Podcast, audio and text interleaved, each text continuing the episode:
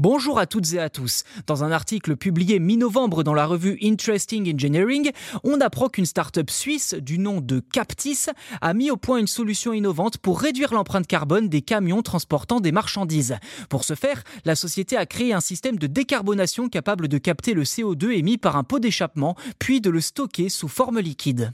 Cette initiative est née d'un constat. Les camions qui transportent des marchandises à travers la Suisse rejettent chaque année plus d'un million de tonnes de dioxyde de carbone d'après les données de l'Office fédéral de la statistique.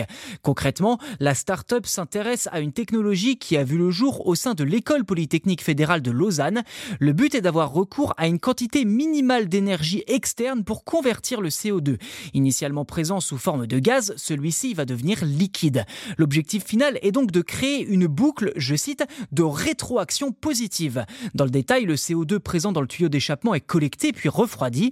Par la suite, le dioxyde de carbone est isolé des autres gaz tels que l'oxygène et l'azote, puis le mélange transite sur une poudre spéciale, sans autre détail bien entendu, qui fait office d'absorbant. Une fois saturée en CO2, la poudre est chauffée au moyen de la chaleur perdue du moteur. Le dioxyde de carbone alors libéré est comprimé par des compresseurs qui lui donnent ensuite sa forme liquide.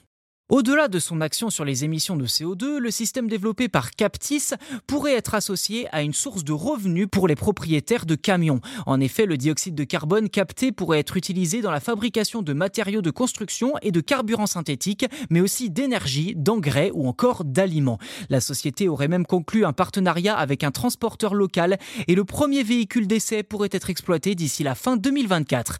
Pour l'heure, bien que des demandes lui soient parvenues d'Asie, la start-up souhaite se concentrer sur les marchés suisses, autrichiens et allemands.